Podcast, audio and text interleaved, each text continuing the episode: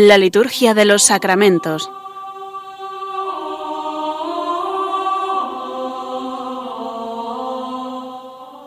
Con el Padre Juan Manuel Sierra.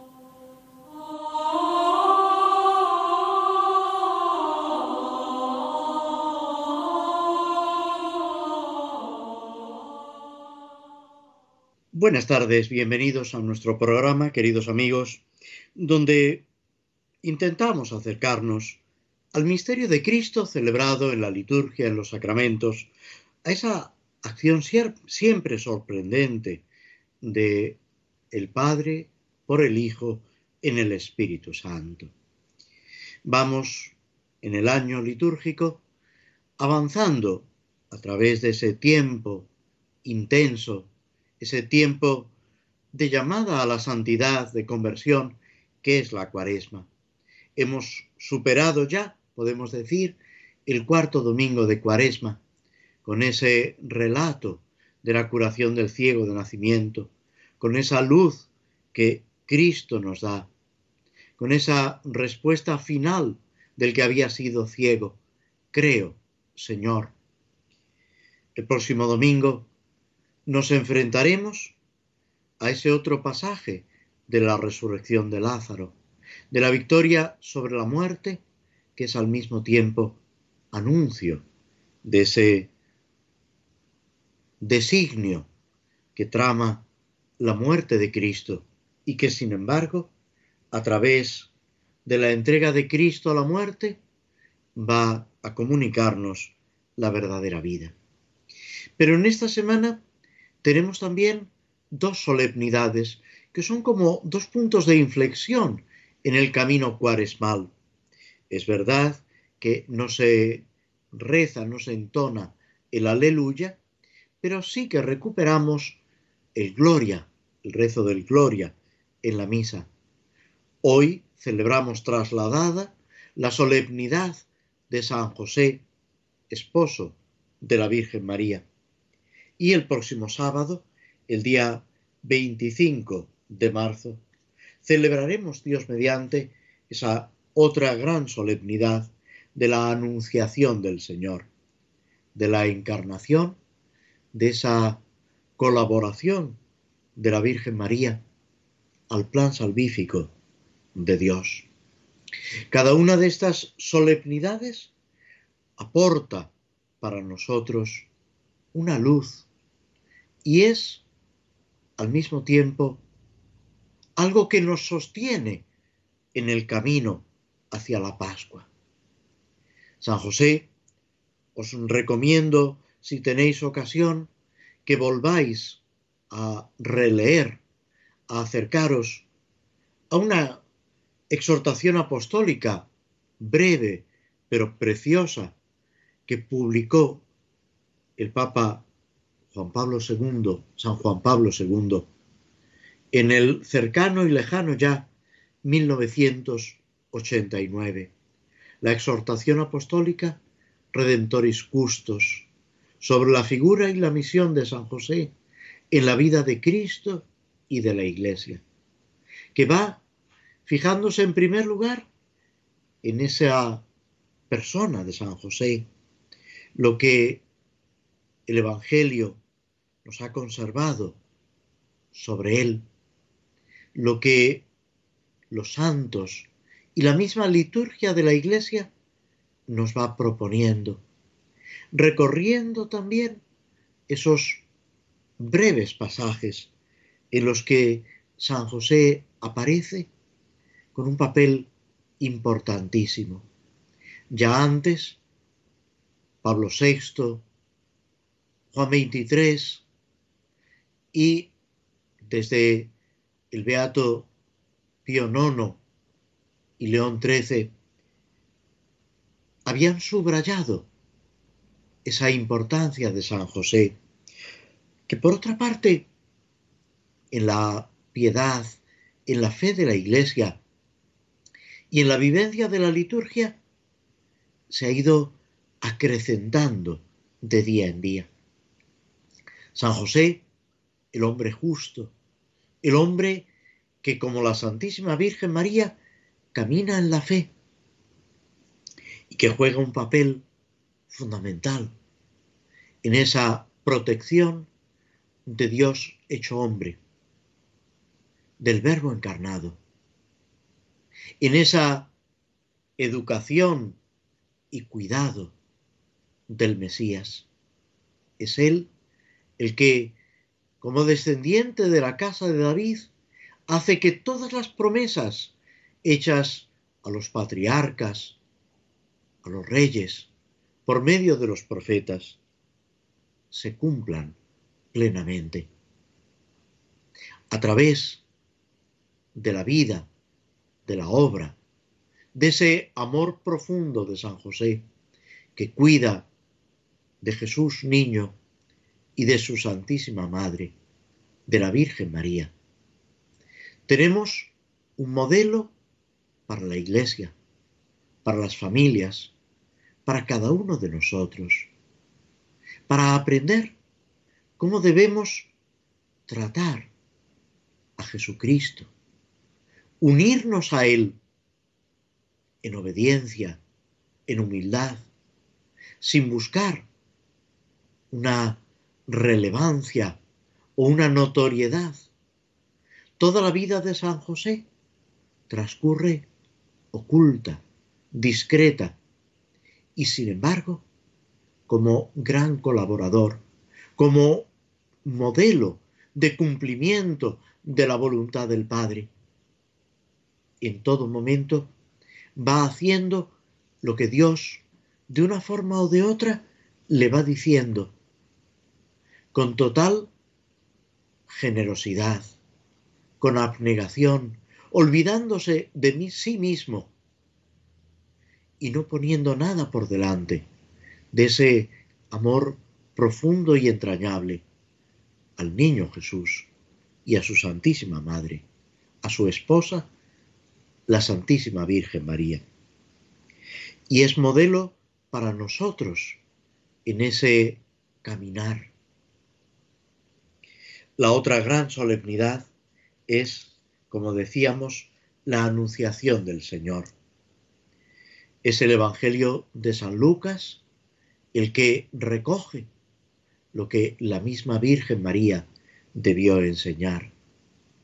Ese relato de la irrupción del ángel ante la Santísima Virgen María, pidiéndole su colaboración, que acepte ser Madre de Dios y en esa maternidad divina también Madre de cada uno de nosotros. San Bernardo con ese lirismo que le caracteriza.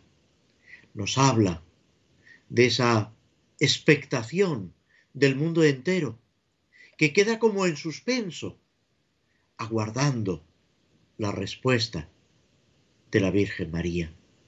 Y él como intentando animar, es una figura poética, como podéis comprender, le dice, no, no dudes, no tengas miedo. Este es el plan de Dios que tus hijos necesitados precisan para alcanzar la salvación. La respuesta de María en este momento de la anunciación, esa expresión de lo que ha sido su vida hasta ese momento y de lo que va a ser después hasta la asunción a los cielos. He aquí la esclava del Señor. Hágase en mí según tu palabra esa plena apertura, esa plena docilidad al Salvador, al plan de Dios. Y dicen los padres, y se repite en la liturgia hispana, que la Virgen concebió en su seno, porque antes había concebido en su corazón, recibió el verbo de Dios en sus entrañas, porque antes había acogido el verbo de Dios en su corazón, en su entendimiento, en todo su ser.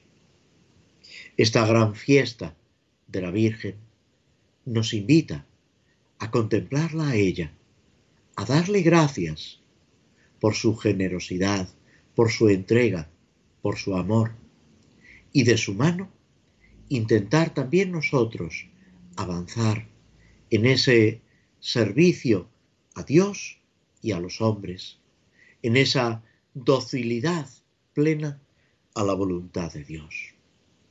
Nos detenemos unos instantes escuchando un poco de música antes de pasar a la reflexión y al comentario de las misas por diversas necesidades, concretamente la misa, el formulario de misa número 20, en una reunión espiritual o pastoral.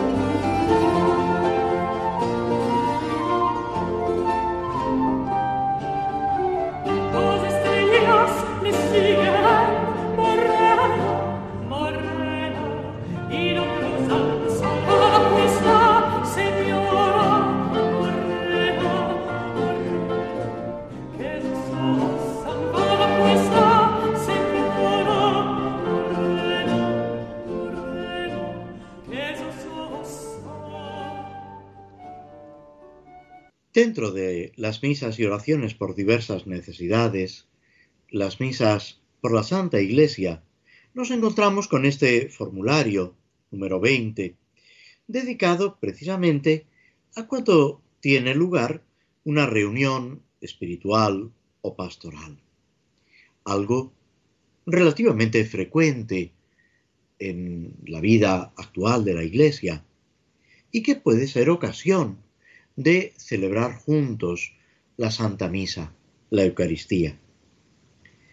En, esta, en estas oraciones, en este formulario, se van a expresar una serie de conceptos que tienen su base en el Evangelio, en las enseñanzas de Jesús, pero también en lo que es la misma iglesia, asamblea congregada, cuerpo de Cristo, que, aunque sea en unos pocos miembros, se convierte en signo de esa realidad espiritual que es la Iglesia universal. El formulario presenta todos los elementos, las antífonas de entrada y comunión y las tres oraciones que realiza el que preside la celebración, colecta sobre las ofrendas y después de la comunión. Incluso en la oración colecta, como pasa en algunos formularios anteriores sobre los que hemos reflexionado, nos presenta dos textos distintos que se puede elegir uno u otro. No se debe nunca eh, repetir o unir estas dos oraciones, sino elegir una de ellas. Y una particularidad curiosa de este formulario, después entraremos en más detalles, es que recomienda el uso del segundo prefacio del Espíritu Santo. ¿Por qué? Porque este prefacio hace referencia a la acción del Espíritu Santo en la iglesia y cuando hay dos o más reunidos en su nombre. En este sentido, tenemos que decir que el formulario nos está ayudando a que eh, vivamos esta realidad que aparece ya en el texto de la primera antífona de entrada, tomada con alguna modificación del Evangelio de San Mateo, el capítulo 18, donde dos o tres están reunidos en mi nombre, allí estoy yo, en medio de ellos, dice el Señor. Son palabras del Evangelio que garantiza esa presencia, esa compañía de Cristo cuando nos reunimos en su nombre. Y no olvidemos que toda reunión espiritual o pastoral debe ser en nombre de Cristo. La segunda de estas antífonas de entrada está tomada de la carta de San Pablo a los colosenses. Por encima de todo, el amor, que es el vínculo de la unidad perfecta. Que la paz de Cristo reine en vuestro corazón. A ella habéis sido convocados en un solo cuerpo. El amor como vínculo de la unidad perfecta. Esa caridad que Jesús en el contexto de la última cena pone como el mandamiento nuevo, como podemos decir la ley suprema o la constitución por la cual deben regirse los cristianos y debe también marcar no sólo la relación de unos con otros, sino nuestra relación con Cristo. Porque esa caridad que Cristo nos está pidiendo es precisamente como yo os he amado. Ese amor de Cristo que llega hasta la muerte y muerte de cruz, que sigue siendo una realidad. No podemos decirlo o vivirlo en pasado, cuánto nos amó el Señor.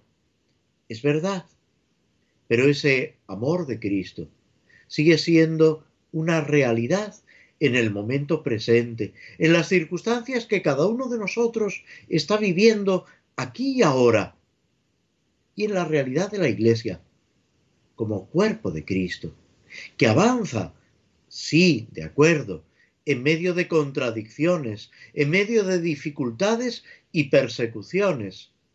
Pero no olvidemos que seguimos a Jesús crucificado. No olvidemos esas palabras del Señor. El que quiera venir en pos de mí, que se niegue a sí mismo, que cargue con su cruz y me siga.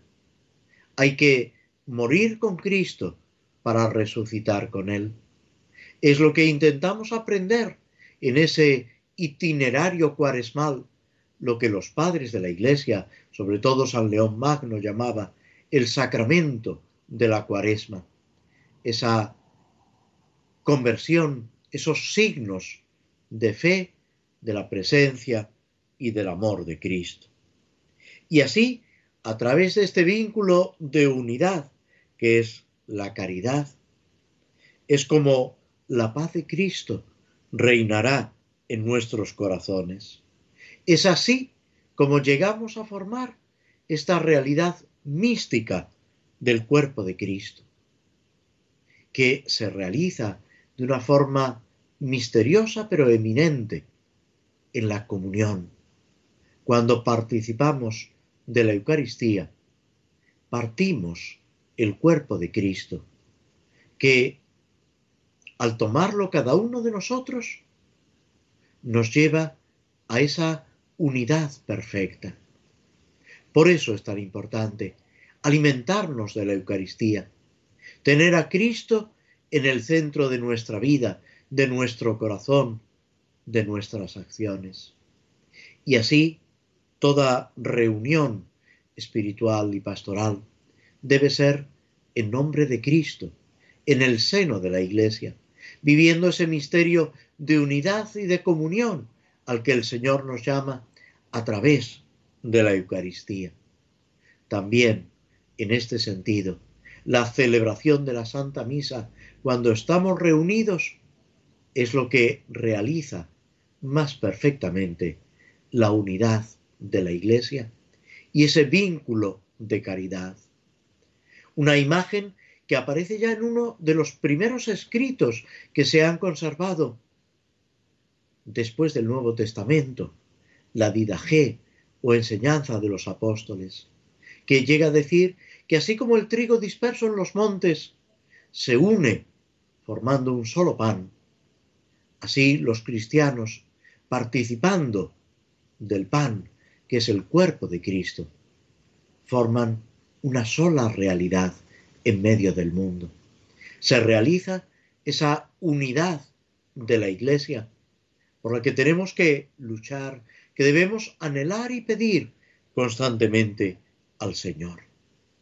Es un misterio, pero del que ya participamos, que a través de la entrega de Cristo y de su amor, se abre ante, ante nosotros, para que también lo descubramos, para que como el ciego de nacimiento el domingo pasado, también nosotros lleguemos a descubrir y a creer en Jesucristo como el Salvador del mundo, como el Hijo de Dios que viene por nosotros, para nosotros, para que tengamos vida y vida abundante, esa vida de Dios que la gracia nos comunica, esa clarividencia a la hora de ver nuestra propia vida, los acontecimientos del mundo y ese peregrinar de la Iglesia en medio de tantos avatares, en medio de tantas dificultades, pero con el corazón puesto en el Señor. Y llegamos a la oración colecta, a la primera de estas dos oraciones que se nos proponen en este momento en el misal romano, que suplica, empieza con una petición, infunde en nosotros, se hace una pausa para dirigirse al Padre con el título de Señor. Cuando se habla simplemente de Señor, sin más especificaciones, en la liturgia nos estamos refiriendo a Dios Padre, Señor del universo. Infunde en nosotros el espíritu de inteligencia, de verdad y de paz. Esa es la petición. Que recibamos de Dios mismo ese espíritu, que es un don del Espíritu Santo, pero es también una comunicación de la misma vida de Dios en nosotros, de inteligencia, verdad y paz. El concepto de inteligencia es no sólo la facultad de razonar, de pensar, sino la capacidad de comprender, de asimilar plenamente, no amontonando noticias, sino con la verdadera sabiduría. Y aquí os remito a los libros sapienciales, a esas narraciones que aparece en el Antiguo Testamento, donde se nos habla del verdadero conocimiento, ese conocimiento profundo que nos hace afrontar la vida, los problemas, la relación con las personas que nos rodean, desde Dios, con los valores que Dios nos comunica, comprendiendo la trascendencia de cada momento de nuestra vida porque todo es importante y todo debemos vivirlo en esa presencia, en esa comunión con el Señor por encima de todo. Espíritu de verdad. Cristo nos dice que Él es camino, verdad y vida. Y dirá en esa polémica con los judíos, con los fariseos, con los sumos sacerdotes, el que es de la verdad, oye mi nombre, escucha mis palabras. También se lo dirá en esa discusión o en esa conversación, si lo preferimos llamar así, con el gobernador romano. con Poncio Pilato. ¿Qué es la verdad? Pregunta el gobernador con todo su escepticismo. Cristo es la verdad. Después, ese mismo Pilato señalará a Jesucristo como el rey de Israel, el hombre. He aquí el hombre. Y sin querer nos está presentando todo el misterio de Dios hecho hombre, encarnado por nuestra salvación. Dios que sin dejar de ser Dios es plenamente hombre y desde el momento de la encarnación nos ama con un corazón humano, en todo semejante a nosotros, menos en el pecado, capaz de comprendernos y de auxiliarnos en nuestra debilidad, como enseñará también la carta a los hebreos. Espíritu de verdad. La verdad os hará libres. Solamente en la verdad, que es Cristo, alcanzamos esa plenitud y la paz, que es fruto de la verdad, de la justicia, de la presencia de Dios. Escuchemos las palabras, el anuncio de los ángeles en el momento del nacimiento de Cristo. El arcángel San Gabriel, con ese saludo a la Virgen y el saludo de Cristo mismo resucitado a los apóstoles. Paz a vosotros. Como el Padre me ha enviado, así también os envío yo. Recibid el Espíritu Santo. Y después vendrá esa capacidad para perdonar los pecados, para absolver en nombre de Cristo, con la fuerza de Cristo,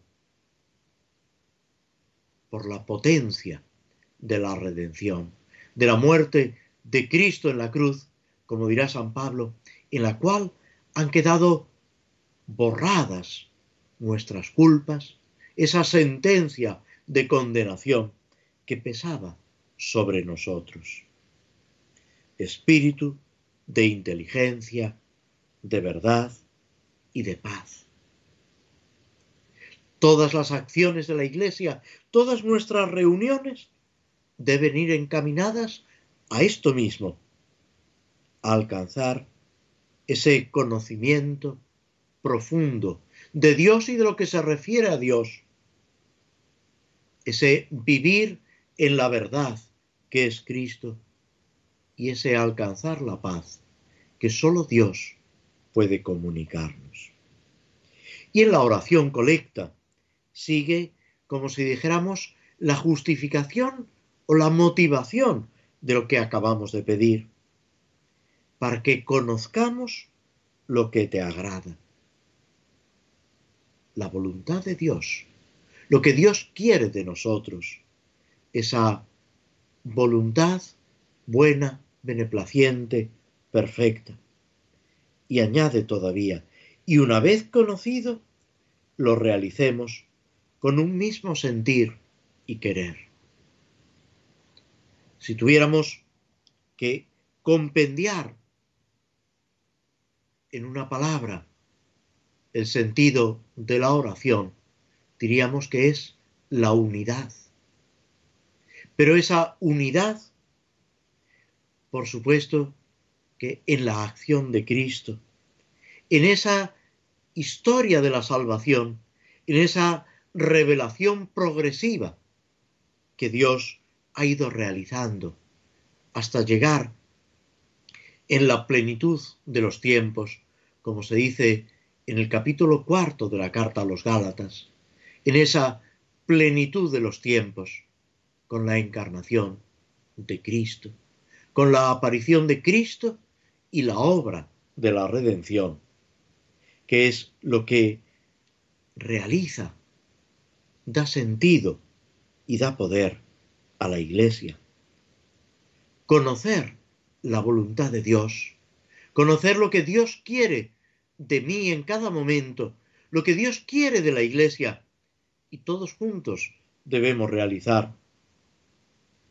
Y al mismo tiempo, que esa realización sería, se realice, sea siempre, con un mismo sentir y querer, con lo que experimentamos, con lo que amamos, con lo que llena nuestro corazón. Y se puede decir que terminamos donde empezamos, con esa petición al Señor, esa petición de hijos. Todo compendiado, podemos decir, en la oración que Cristo nos enseñó, en el Padre nuestro, que debe ser siempre el modelo de nuestra oración. Y esas palabras que nunca desaparecen de nuestra boca, de nuestro entendimiento y de nuestro corazón.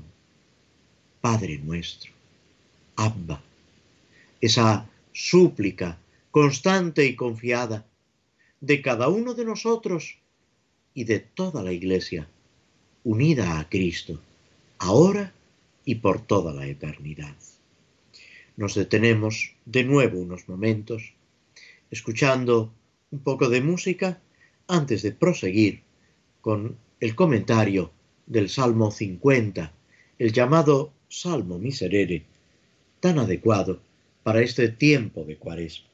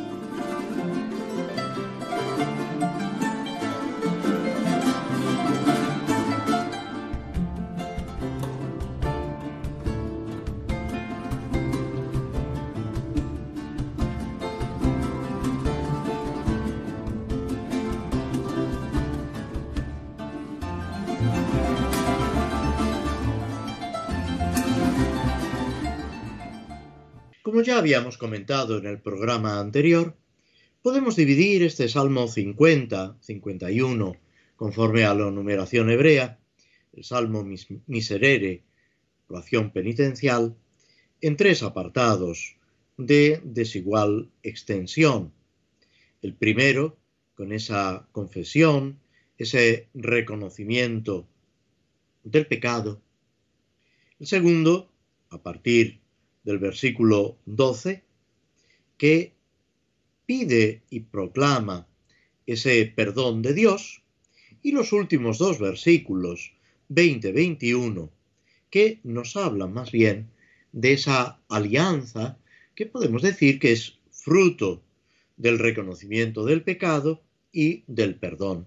Sería la conclusión que compendia todo lo anterior, pero abierto a la esperanza y proclamando esa victoria de Dios. Debemos pensar que tanto en la historia de la salvación, en la historia mm, que se va desarrollando a través del Antiguo Testamento, como más todavía en el Nuevo y en la historia de la Iglesia, la victoria es de Dios. Es lo que el Apocalipsis último libro del Nuevo Testamento, va a proclamar, la victoria es de nuestro Dios y del Cordero. El Cordero, como todos sabéis, es una imagen, una representación de Jesucristo, inmolado por nuestra salvación. La última palabra la tiene Dios. Y es bueno, es importante tenerlo presente cuando muchas veces nos vemos eh, rodeados de calamidades, de sufrimientos, cuando todo parece que el rechazo de Dios o el olvido de Dios es lo que está de moda y lo que triunfa. El Apocalipsis, que es un libro de consolación, de animar a los cristianos en medio de las pruebas, nos está guiando y exhortando en este sentido. La victoria es de Dios. No debemos tener la más mínima duda. Y aunque a nuestro alrededor o incluso en nuestro propio corazón se amontonen las dificultades, mirar siempre con esperanza, mirar movidos por la caridad hacia Cristo victorioso, Cristo que en el madero de la cruz está venciendo al mundo y guiándonos hacia la resurrección. Este Salmo 50 toma su nombre miserere de la primera palabra que aparece en la versión latina. Y podemos decir que entre los salmos penitenciales es un grupo de salmos que aparece en el libro de los salmos en el Antiguo Testamento, es quizá el más conocido, el más popular y quizá también el más meditado. Todos los viernes, en la liturgia romana, en el rezo de laudes, según la liturgia de las horas actual, el primero de los salmos es precisamente el Salmo 50, que expresa también ese sentido penitencial que tienen los viernes, no solo los viernes de cuaresma, sino todos los viernes del año. En el rezo del oficio, en la liturgia hispano-mozárabe, el Salmo 50 se reza todos los días, excluidos los domingos, del tiempo de Cuaresma. Es también el primer salmo que se reza al comenzar laudes. Este salmo, junto con la parábola del Hijo Pródigo, es una meditación sobre el pecado y sobre la misericordia de Dios. Podemos decir que eh, la parte principal, lo más importante no es el pecado, aunque pueda parecerlo, sino la misericordia de Dios. Cuando Jesús quiere dar a conocer esa ternura de Dios para con el pecador arrepentido, se sirve de esta expresión, de esta parábola del Hijo Pródigo, que podemos decir evocando el Salmo 50, expresa esa confesión, he pecado contra el cielo y contra ti, contra ti solo pequé, para poner en evidencia esa alegría de la conversión, de la redención que Cristo nos da. Este salmo que se atribuye a David, en concreto después de ese pecado de adulterio con Betsabé y del asesinato del esposo de Betsabé, de Urías, expresa pues, esa miseria de este hombre elegido por Dios y que sin embargo, en un momento de debilidad, se aleja de Dios. Pero fijaos, después de este pecado, o estos pecados sumamente graves, se vuelve a Dios, reconoce su culpa, acepta su pecado, suplicando el perdón de Dios. El Salmo podemos referirlo tanto a un individuo en particular, lo podemos rezar cada uno de nosotros, como también al pueblo en general, a la iglesia. Es verdad que hay expresiones que son de tipo personal, pero también es verdad que hay una misteriosa solidaridad en el pecado,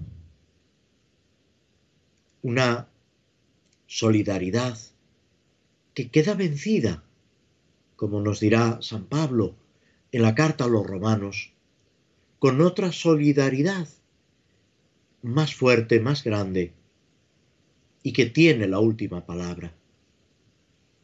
Y es la salvación de Dios, que en Jesucristo llega a su máxima expresión, a su mayor perfección, porque Cristo, con su sangre, destruye por completo nuestros pecados. Al meditar este salmo, debemos tener en cuenta el pecado de David, la devastación de Jerusalén, pero sobre todo ese daño tremendo que el pecado provoca en nosotros, en el mundo entero. Y ese daño es un misterio. Juan Pablo II hablará del misterio del pecado. Ese daño que hace a Dios. A Dios le duelen nuestros pecados. Por ese amor infinito a cada uno de nosotros. Y desde esta reflexión sobre el pecado, debemos avanzar en la meditación de este salmo. El pecado si aparece en el versículo tercero, es un mal intolerable, es la muerte, es, podemos decir, la destrucción, un acto suicida. Vemos aquí esta oposición entre la muerte y la resurrección, el pecado y el perdón. Pero desde el primer momento hay esa invocación de la misericordia, por la ternura, por la bondad de Dios. El pecado puede obsesionarnos. Tengo presente mi pecado, siempre presente mi pecado.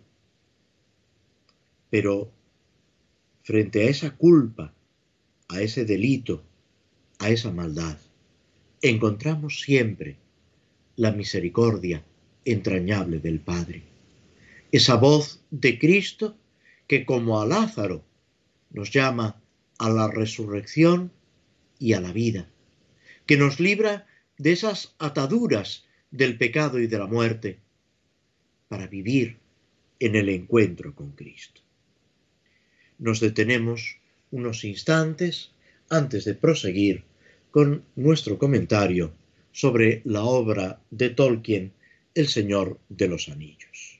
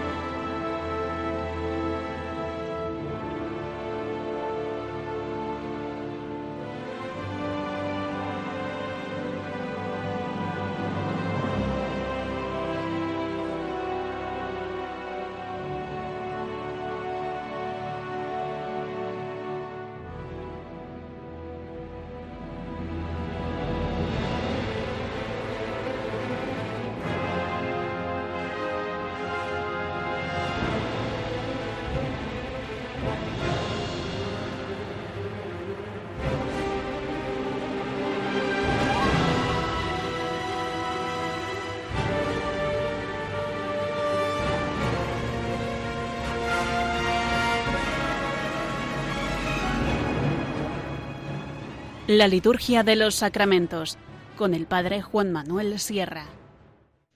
En nuestro relato del Señor de los Anillos, en esta aventura de Frodo y sus compañeros, nos hemos introducido en esas minas de Moria, en esa, esas cavernas, que en realidad era, en sus mejores tiempos, una especie de palacio subterráneo construido por los enanos. Van buscando, vamos buscando un sendero para acercarnos al reino del Señor Oscuro, a las tierras de Sauron, y allí poder destruir en esa especie de volcán ese anillo maléfico, ese anillo de poder que da unas capacidades tremendas, pero que va deformando, esclavizando en el mal. Ese anillo vinculado a Sauron y que el Señor Oscuro desea ardientemente para recuperar todo su poder. Después de intentar escalar las montañas y no conseguirlo, después de ese ataque de los lobos y esa persecución, se han adentrado en las minas de Moria. A pesar de la oscuridad, del miedo, guiados por Gandalf, el mago, han conseguido ir avanzando en medio de pasadizos, en medio de casi un laberinto de galerías, de puertas que se abren, de abismos que los rodean.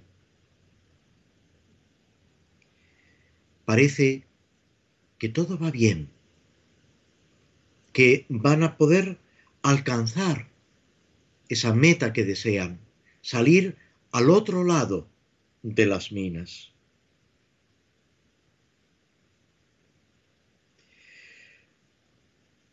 Gandalf, guiándolos, conduciéndolos,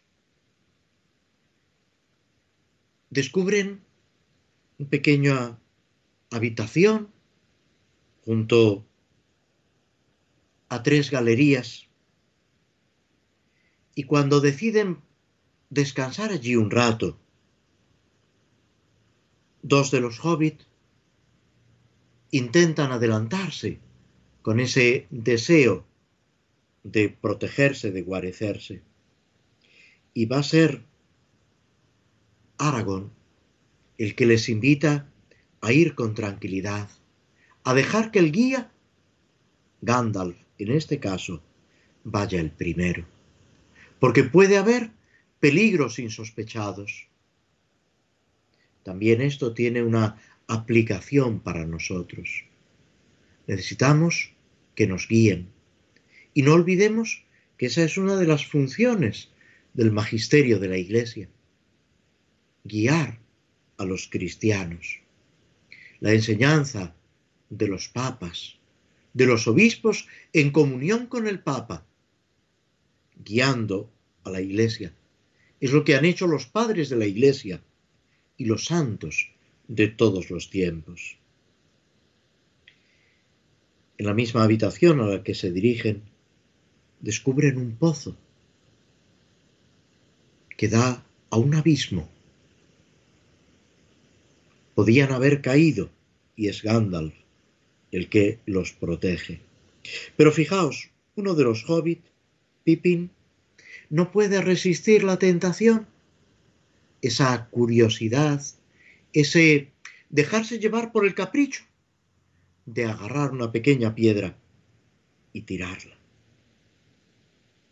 después de un largo rato, se oye un ruido, un ruido como de algo que cae en el agua, y después de las profundidades, un, un leve rumor, un top, tap, tap, tom, una especie como de martillear. Gandalf se estremece hasta que descubre que ha sido una locura de Pipín. Se enfada con él. Le dice que no van en una excursión tonta, sino en un viaje muy peligroso. Que se deje de hacer tonterías. Lo que ha sucedido puede delatar su presencia y acarrear grandes dificultades. A pesar de todo, lo hecho hecho está. Y pasan allí la noche vigilando. Gandalf después cambia esa actitud que podemos decir exigente, casi agresiva hacia Pipín y le invita a descansar, lo sustituye cuando éste está realizando su guardia. Es importante corregir, pero es importante también perdonar. No llegar a exasperar a los que nos acompañan. Tener esa comprensión con las debilidades ajenas y con las equivocaciones. Cuando se ponen en pie, Gandalf elige el pasadizo de la derecha, volver a subir. No le convence el aspecto de los otros dos pasadizos, estrechos, oscuros. Hay algo que le va guiando en sus decisiones. Y así poco a poco llegan a las partes, a las zonas más altas de las minas de Moria, hablando, ayudándose, animándose. Y así es como prosiguen su camino. Que esto sea también un anuncio, una ayuda para cómo debemos proseguir en este tiempo de cuaresma hacia la Pascua, hacia la luz de Cristo resucitado.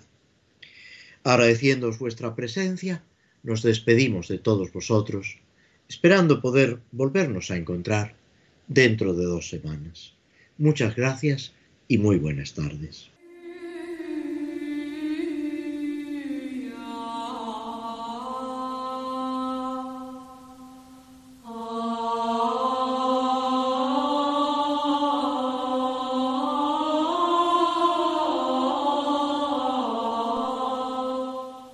Así concluye en Radio María la Liturgia de los Sacramentos, un espacio dirigido por el Padre Juan Manuel Sierra.